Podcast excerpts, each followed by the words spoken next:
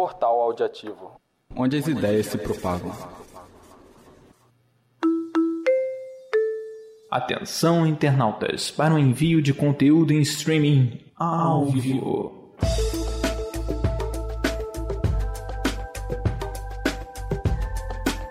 Alô, alô, muito bom dia a você sintonizado na Áudio Ativo.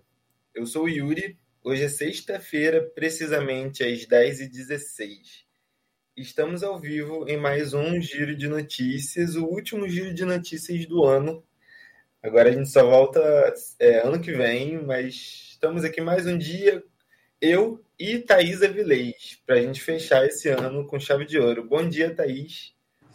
Bom dia, Yuri. Bom dia, gente que acompanha aqui toda sexta-feira o nosso programa. Realmente está acabando aí. Hoje a gente fecha o semestre com chave de ouro, com um programa bem legal aqui que a gente está trazendo para vocês.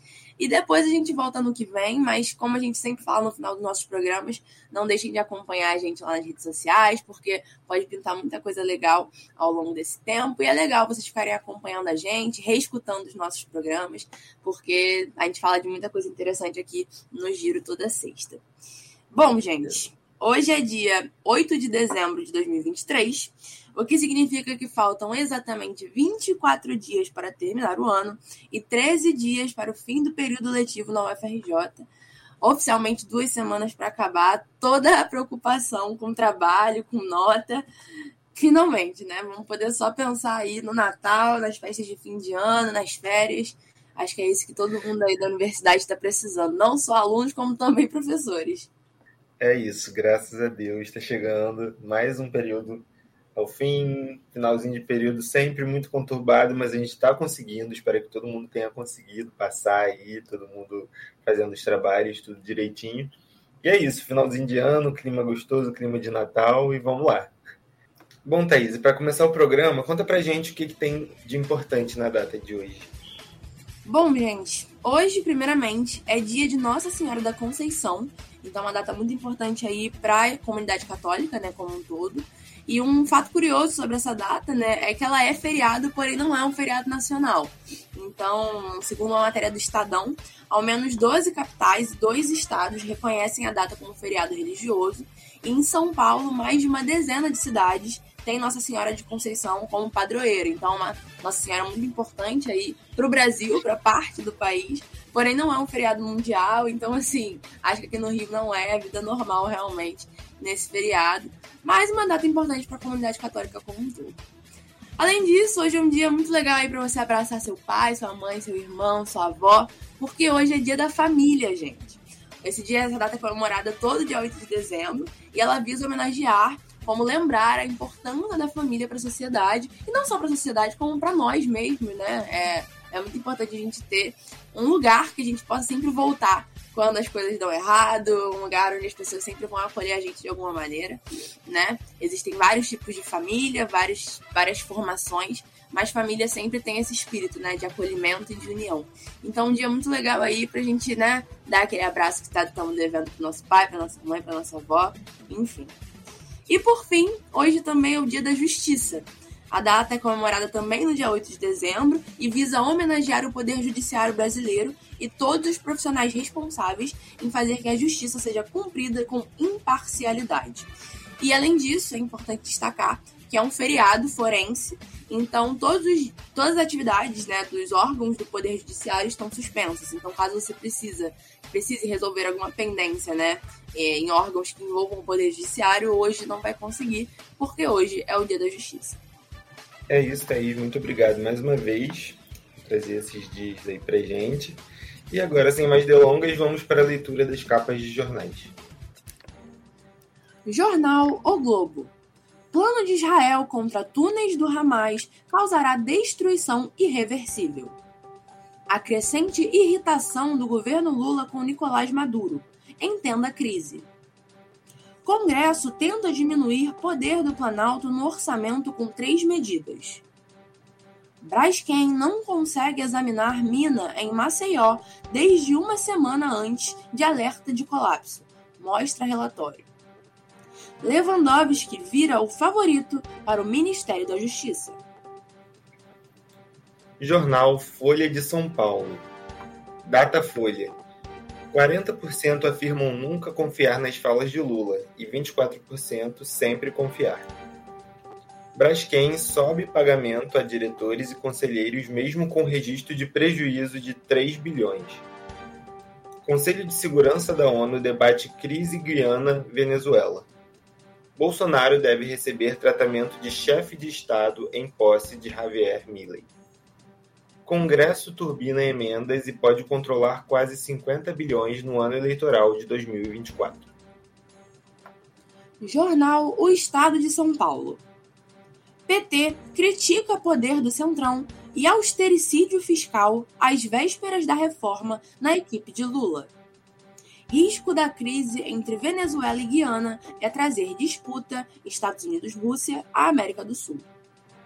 PCC planejou ação, ação contra Lira e Pacheco em Brasília e atentado à bomba contra Moro. Jornal Extra. Saiba quem são os suspeitos identificados até agora acusados de agredir empresário. Flamengo acelera planejamento e deve abrir o cofre em 2024. Veja quem pode chegar, sair e renovar. A Argentina foi morta com 18 facadas e entrou em luta em luta corporal em Búzios. Envolvidos em casos de justiçamento podem responder por crimes que vão da lesão corporal ao homicídio. Agora, exatamente 10 e 22 o Yuri vai trazer para a gente algumas informações sobre política.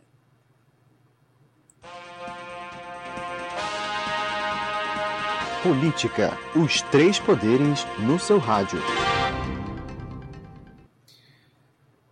Então, pessoal, a gente vai trazer aqui agora uma pesquisa que foi encomendada pelo, é, para o Datafolha, que é, diz, fala sobre a confiança nas falas de Lula, a confiança que a população tem nas falas de Lula e também a aprovação do governo.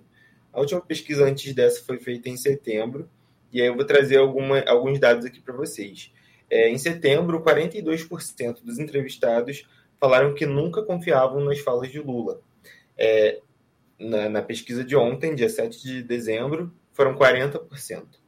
Às vezes confiam, em setembro eram 34% e agora são 35%. Sempre confiam, em setembro era 23% e agora são 24%. 1% não sabia dizer e continua não sabendo dizer, 1%.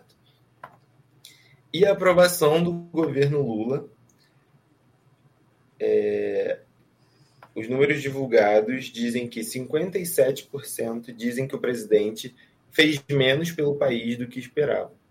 24% acreditam que Lula fez pelo país o que esperava que ele fizesse. 16% dizem que fez mais pelo país do que esperava. 2% deram outras respostas e 1% não sabem. Agora, 10 e 24, hora de saber como fica o tempo no Rio de Janeiro. Previsão do tempo. Então, pessoal, semana mais uma vez de muito calor. A gente entrou em dezembro com bastante calor e isso não é novidade, a gente já sabia que ia continuar calor. E hoje a mínima é de 24 graus e a máxima é de 35 graus. Ou seja, continua o calor aí, 35 graus é bastante quente, apesar de não ser o máximo aí que a gente estava sofrendo há uns dias atrás. Ontem fez muito calor, então Acho que hoje vai ser um pouquinho mais tranquilo do que ontem. A gente vai ter sol com algumas nuvens. Pancadas de chuva de dia e de noite. Então aí dia quente, chuva de dia, de noite, final da tarde também, como a gente já está acostumado. No final de semana, no sábado, a mínima é de 22 e a máxima é de 26 graus. Então a gente vê uma queda brusca de temperatura no final de semana. Vai ficar chuvoso durante o dia no sábado, a noite pode chuviscar e o céu ainda fica nublado. Então a gente vai ter essa mudança também que faz um pouco mal para a gente, né? essa mudança brusca sempre faz mal para mim, então toma cuidado aí, já fica com seus remédios, já se prepara. E domingo a mínima é de 21 graus e a máxima 27 graus. Nublado pela manhã com possibilidade de garoa tarde de sol com diminuição de nuvens, noite com muita nebulosidade. Então a gente vai ter um final de semana nublado, final de semana meio aquele clima meio ameno, meio estranho, que a gente não sabe muito bem. é, com um pouquinho de chuva aí, então é, já prepara seus planos para poder lidar com a chuva, aquela chuva repentina, aquela chuva que não avisa quando vem, e continuar é, se protegendo, né, gente? A gente sabe que é muito importante a gente cuidar da nossa saúde sempre com esse tempo que está muito louco, então vamos proteger aí, preparar para o calor de hoje, mas no final de semana o clima vai ficar mais tranquilo. Com certeza, né? Enquanto no Natal dos, americanos, dos outros países, o Natal vem acompanhado de neve, aqui ele está vindo acompanhado de chuva, que é o máximo de, de frio que a gente consegue ter aqui no Rio de Janeiro, pelo menos. Sim, é verdade. Bom, agora, 10h26, vamos saber um pouco sobre o trânsito do Rio no dia de hoje. Trânsito. Como anda a sua cidade? Bom, gente, há uns 15 minutos atrás, o Centro de Operações do Rio de Janeiro alertou para um trânsito na linha vermelha, tá? No sentido trânsito, eh, no sentido centro, perdão. Motoristas encontraram lentidão do Fundão ao Caju. Então, a linha vermelha é uma linha bem fundamental aí no trânsito do Rio de Janeiro. Então, certamente isso vai atrasar aí, é, vai causar né, reflexos em outras linhas, em outras ruas, e por isso fica bem atento quem pega aí um caminho que dá para a linha vermelha ou que pega aí, efetivamente a linha vermelha. Além disso, é, o Centro de Operações também anunciou que também está havendo um trânsito no gasômetro, no sentido centro também. O trânsito é intenso, com trechos de retenção na altura do acesso pela Ponte Rio-Niterói e Avenida Brasil, e há reflexos em ambas as vias. Então, enfim, quem pega a Ponte Rio-Niterói, quem pega a Avenida Brasil, também, né, lugares extremamente estratégicos aqui no trânsito do Rio de Janeiro, é, também se atentar para provavelmente um atraso, enfim, para um possível é, problema aí no trânsito no dia de hoje nessas vias. Por fim, uh, de colisão, né, de acidente, há uns 40 minutos atrás houve uma colisão em Guaratiba, um acidente entre um carro e uma moto na Avenida Dom João VI, na altura da estação de BRT em, Bra em Brapa, no sentido Barra. Tá? O Centro de Operações do Rio e a Polícia Militar já estão no local e há reflexos no trecho. Então, para quem também está ali por Guaratiba, né, pela Avenida Dom João VI, também tomar cuidado por conta do trânsito. E por fim, Ponte Rio-Niterói, às 9h56 da manhã, última atualização da, do Twitter da Ecoponte, um, aí eles dizem né, que a ponte no sentido Niterói está com lentidão no pedágio e 20 minutos para travessia. E no sentido Rio, o fluxo é normal, com 13 minutos de travessia. Então, mais uma vez, aquele fluxo que a gente já sabe, né? É sentido Rio, geralmente com fluxo de 13 minutos, que é o tempo padrão de travessia da ponte. Enquanto sentido Niterói, sempre com aquela lentidãozinha no pedágio, porque né, é a parte mais chatinha da ponte, com 20 minutos. Mas também é um tempo que a gente já está acostumado para quem pega a ponte diariamente com frequência. E por fim, gente, dirijam com atenção, com responsabilidade. Como o Yuri já trouxe pra gente, vai chover, tem possibilidade de chuva tanto hoje quanto no fim de semana. Então, atenção nas estradas, estradas molhadas é sempre muito importante. É isso, Thaís, obrigado por trazer essas informações aí sobre o trânsito, nosso querido trânsito do Rio de Janeiro. E agora, 10h29, vamos falar sobre a cidade do Rio de Janeiro. Cidade. Acompanhe o dia a dia da cidade maravilhosa. Trazendo aqui uma notinha da repórter Isabela Albertini, que não pôde estar conosco agora, mas mandou a sua apuração. A reportagem dela é sobre a Polícia Federal que prende motoristas de Rony Lessa. A Polícia Federal prendeu em flagrante nesta quinta-feira, dia 7, na Operação Arsenal Clandestino, Luiz Paulo de Lemos Júnior, o Chupeta, apontado pelos investigadores como motorista do ex-policial militar Rony Lessa, réu pela morte da vereadora Marielle Franco. Segundo as investigações, Chupeta dirigiu o veículo usado no atentado ao miliciano André Henrique da Silva Souza, o Zóio, e a mulher dele, Juliana Salles Oliveira, em 14 de junho de 2014, em uma disputa pelo controle da Gardenia Azul. Na residência de Chupeta, na Ilha do Governador, na zona norte do Rio, agentes apreenderam 13 armas, munição e carros de luxo. A Polícia Federal tinha a informação de que Chupeta estava em posse de 50 armas. A Polícia Federal também afirma que Chupeta teve o registro de caçador, atirador e colecionador caçado, mas manteve o arsenal. Enfim, né? Mais um desdobramento do caso Marielle Franco. Precisamos saber quem mandou matar Marielle. E feliz, né, que esse caso está se desenrolando para sua resolução final, finalmente. Mas ainda assim não é o suficiente. Precisamos ainda é, apurar e adentrar mais fundo nessa investigação.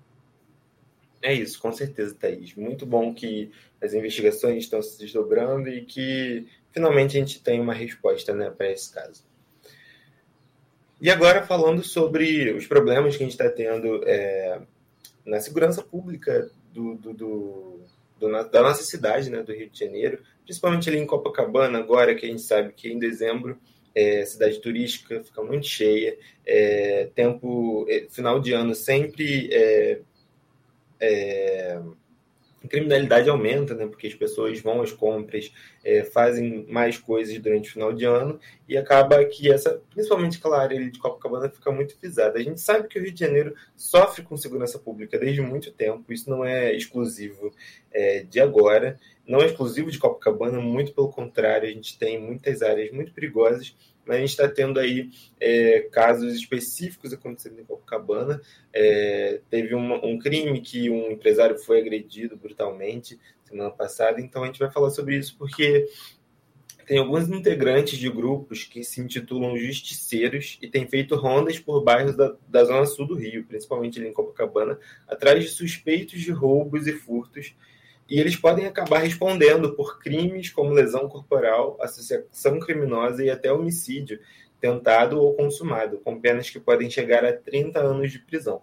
É, depois desse, desse caso que teve com esse empresário e dessa mulher que foi assaltada de forma mais violenta, né, ali em Copacabana, essas pessoas têm se juntado para poder fazer justiça com as próprias mãos. E a gente sabe que isso não é a solução é, para esse problema.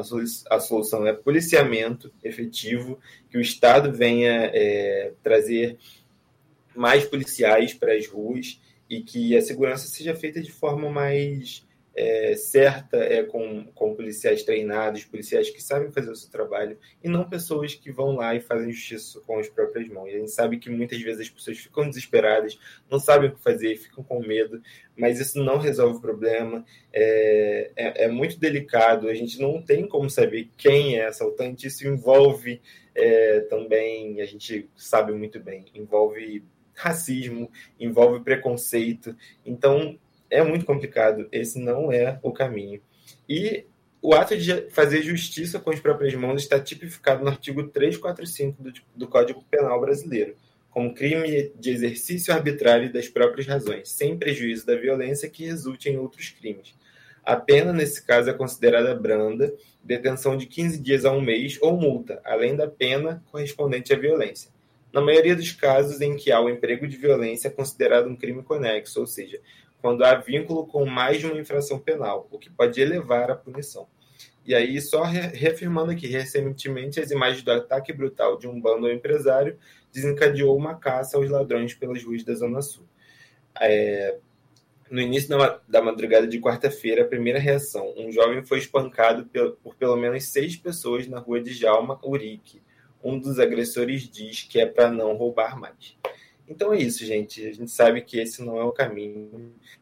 É, é, muito cuidado. Tomara que o policiamento seja reforçado, que o governo do estado faça alguma coisa, porque realmente a situação é complicada, mas não é assim que a gente, que a gente resolve. Realmente, situação lamentável aí. Mais um episódio da segurança pública no Rio de Janeiro, né? Fracassando com sucesso.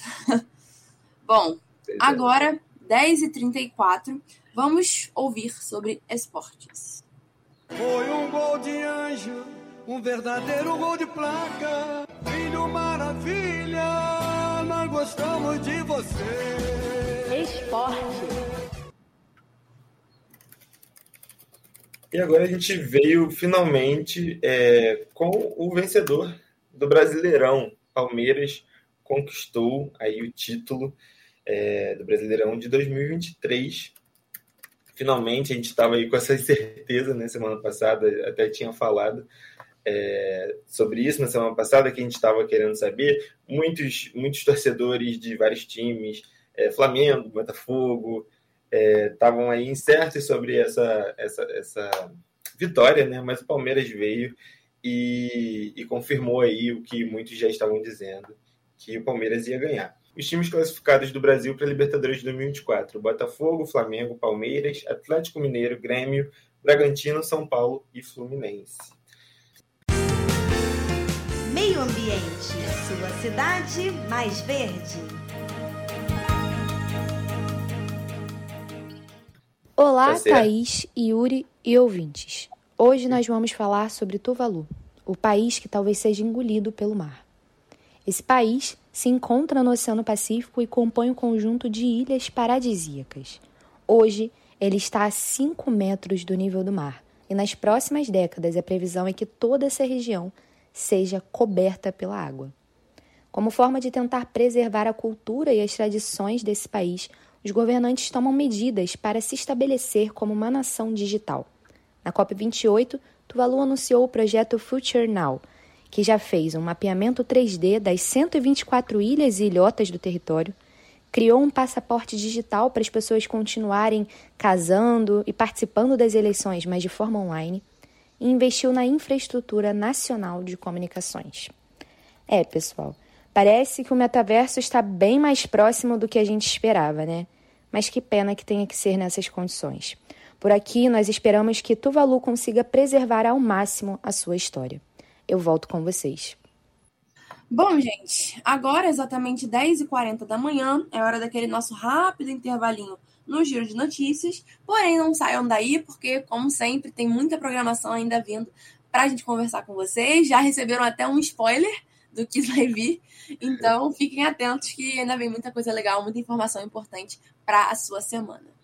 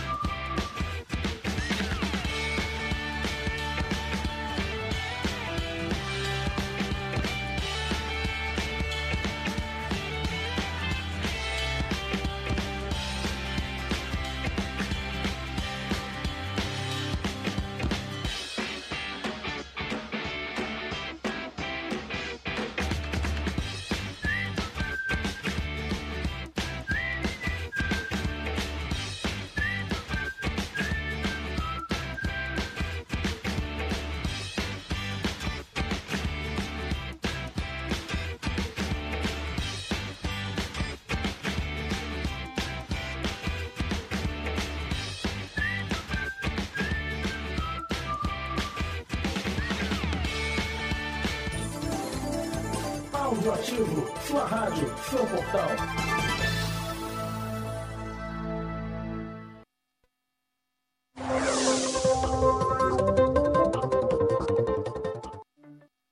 Voltamos agora para dar retorno né, à nossa programação.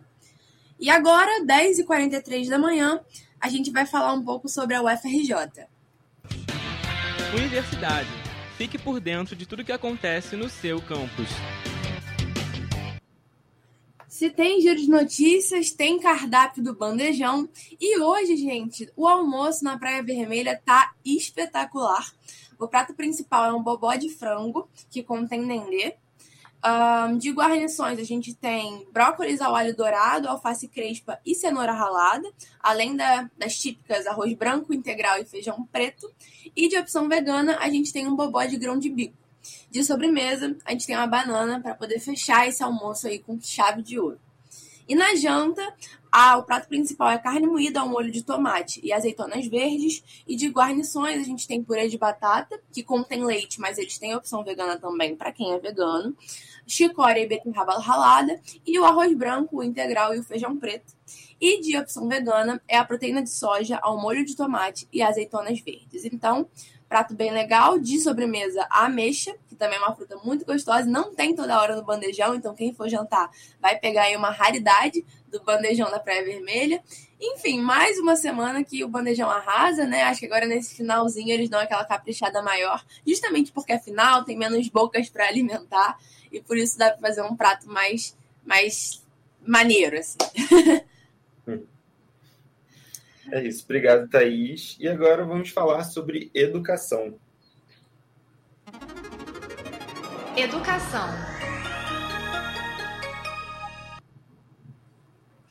Quem fala com a gente agora é a repórter Eduarda Goulart. Bom dia, bancada. Bom dia, ouvintes. Os resultados do Programa Internacional de Avaliação de Estudantes foram divulgados na última terça-feira. A avaliação é aplicada a cada três anos e a mais recente foi realizada em 2022, sendo o primeiro estudo em larga escala feito após o período de fechamento das escolas na pandemia. O PISA avalia os conhecimentos dos estudantes em matemática, leitura e ciências. Os dados divulgados mostram que o Brasil ficou nas últimas posições do ranking. Sete de cada dez alunos brasileiros não sabem resolver problemas simples de matemática, como a conversão de moedas e a comparação de distâncias. Apesar das dificuldades trazidas pela pandemia, os resultados gerais do Brasil tiveram uma variação baixa em relação à edição anterior do PISA, que ocorreu em 2018. Em matemática, as metas caíram apenas em 5 pontos, em leitura, a queda foi de 2,5 pontos e em ciências de 0,6. Após a divulgação dos dados, o ministro da Educação, Camilo Santana, disse que o governo está construindo uma série de políticas para fortalecer a formação de professores, a aprendizagem na idade certa, a escola em tempo integral e a redução do abandono escolar. Muito obrigada, Eduardo. Bom dia, bancada. Bom dia, ouvintes. E agora, 10h44, vamos falar sobre saúde. Saúde, na voz de quem cuida de você. Quem fala com a gente agora é a repórter Júlia Sirena. Bom dia, Júlia. O medicamento baricitinib, utilizado para o tratamento de artrite reumatoide, dermatite atópica e alopécia, pode frear a progressão do diabetes tipo 1. A conclusão é de um estudo realizado pelo Instituto de Pesquisa Médica de São Vincent, em Melbourne, publicado na última terça-feira na revista científica New England Journal of Medicine. De acordo com a pesquisa, o remédio é capaz de preservar a capacidade do corpo de produzir insulina. Os testes da fase 2 do estudo foram realizados mundialmente em pessoas que haviam recebido o diagnóstico da doença em um prazo de até 100 dias antes do início do tratamento. Segundo o Ministério da Saúde, o baricitinib é um medicamento que atua sobre o sistema imune, auxiliando no processo de recuperação de quadros inflamatórios. Além do uso para tratar artrite, dermatite e alopécia, durante a pandemia foi autorizada a administração do remédio para tratamento da Covid-19.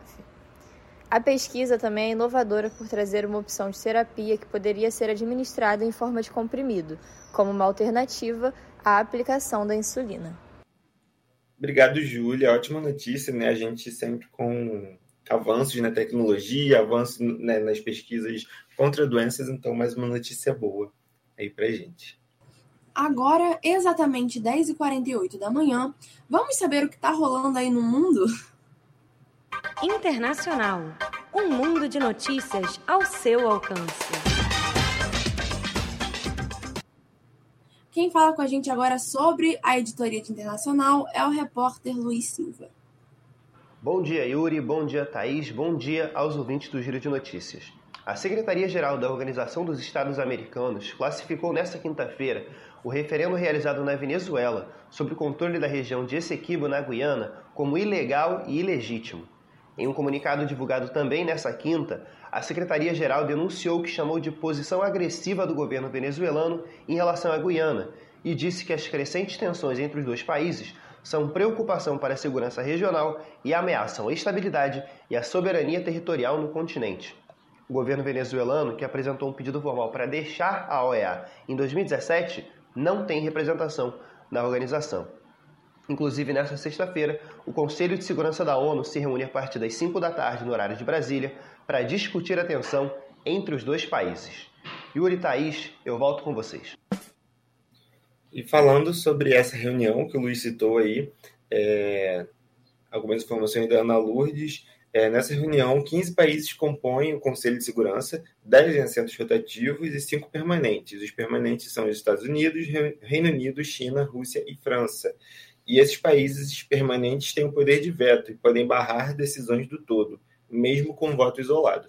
Então, eles têm esse poder de vetar é, e tem poder grande até, né? Então, a gente tem que prestar atenção no voto desses países. E, atualmente, quem preside o Conselho é o Equador.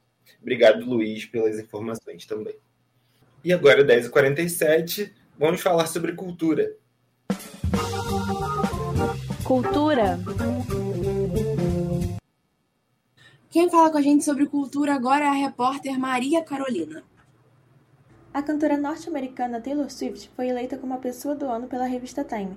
Em 2023, ela teve feitos incríveis com a regravação dos álbuns Speak Now e 1989, além da sua turnê The Eras Tour, que, segundo o Banco Central dos Estados Unidos, impulsiona economicamente diversas cidades e foi um marco para os envolvidos com o turismo após a pandemia do coronavírus. Este ano, de fato, foi crucial para a carreira da cantora, que por causa dessa turnê se tornou a primeira cantora com uma fortuna bilionária, baseada apenas na música, shows e entretenimento. A escolha da revista para a pessoa do ano é feita a partir de quem dominou as notícias, geralmente de forma política. Greta Thunberg, Elon Musk e Barack Obama foram alguns representantes em edições anteriores. Por isso, houve um estranhamento na internet sobre os motivos dessa escolha. Taylor, obviamente, já gerou diversas discussões políticas, principalmente sobre feminismo e igualdade de gênero. Em seu documentário Miss Americana, é apresentado como a cantora se sente a respeito de sua influência em eleições e como ela reconhece que deve se posicionar. No entanto, ser considerada pessoa do ano não é uma homenagem, como muitos acham. Então, pode surpreender saber que houveram mais notícias sobre a cantora, sejam positivas ou negativas, do que sobre os conflitos Israel-Hamas, por exemplo. Mesmo assim, é inegável a relevância atual da Taylor Swift e que suas músicas, vivências e ações, sejam elas sobre sua carreira ou política, têm trazido muito impacto. E também é importante percebermos o quanto a mídia ainda se mobiliza com a vida pessoal de celebridades, visto que foi o tema de muitas matérias publicadas sobre a cantora, além da própria arte e feitos culturais. Muito obrigada, Maria Carolina, pelas informações. Muito importante essa notícia de que a Taylor Swift é a pessoa do ano pela revista Time. A gente já conversou aqui em episódios anteriores sobre a relevância econômica dela, principalmente nos Estados Unidos. Né? É uma das primeiras cantoras a ficarem bilionárias apenas sendo cantoras, sem abrirem nenhuma marca ou empresa à parte. Então, né, uma cantora extremamente polêmica, veio aqui para o Brasil, enfim, vários problemas aconteceram, pessoas morreram, infelizmente, enfim. Então, uma cantora que certamente tem uma relevância a nível mundial. E faz sentido que ela seja a pessoa do ano, apesar né, dessas discussões, justamente acerca do, de como a gente define né, quem é a pessoa do ano e quem não é. é. Faz um certo sentido, sim, que ela receba esse título por toda essa, essa, bagagem. Sim, concordo. Acho que, que faz sentido. É, teve muita relevância aí durante o ano, teve bastante sucesso, muito sucesso, movimentou muito dinheiro, igual a gente falou já. E aqui, trazendo aqui só os finalistas, é, para a gente também é, entender que não é necessariamente uma homenagem. A gente tinha como finalistas a pessoa do ano, os grevistas de Hollywood, que era do movimento por melhores condições de trabalho no cinema, Xi Jinping, que é presidente da China, que a gente sabe que, é, principalmente os Estados Unidos, tem grandes é, críticas contra, é, Taylor Swift, que ganhou, Sam Altman, que é o CEO da Open AI, que é a empresa que comanda o ChatGPT, promotores que acusam Trump de crimes, a Barbie, boneca Barbie, então a gente sabe que pode ser um personagem fictício também. Vladimir Putin, presidente da Rússia, mais um personagem polêmico. O rei Charles III, chefe de Estado do Reino Unido, sucessor da Rainha Elizabeth. E Jerome Powell, presidente da Reserva Federal dos Estados Unidos. Então a gente tem aí pessoas que têm polêmicas que não são necessariamente pessoas que são bem vistas por todo mundo. Então, é, é um título importante, mas não necessariamente muito bom. Mas é de, uma, de alguém que teve muita relevância né, internacional. Então, acho que faz muito sentido, sim. É isso, gente. Então, 10h51 da manhã, o nosso giro de notícias fica por aqui. Não esqueçam de acompanhar o nosso site www.audioativo.com para ouvir os nossos podcasts. E também sigam a gente no Instagram, audioativo.eco, onde a gente posta nossas coberturas, nossas coberturas esportivas também, que são uma coisa muito importante, muito forte aqui na Web Rádio. E por fim, boas férias, boas festas de fim de ano para todos vocês que acompanham a gente. A gente vai descansar por aqui para poder semestre que vem continuar trazendo informação de qualidade para vocês toda sexta-feira. É isso, gente. Muito obrigado. Obrigado, Thaís, pela, pelo, pela parceria né, né durante esse, esse período todo aí que a gente estava fazendo o giro. Foi muito legal, aprendi bastante. E obrigado, professor Colares, também aí pela ajuda de sempre, que é, que é essencial aqui para o nosso programa. E até ano que vem, galera. Boas férias para vocês e vamos descansar que a gente merece. Portal Audiativo, isso sim é interatividade.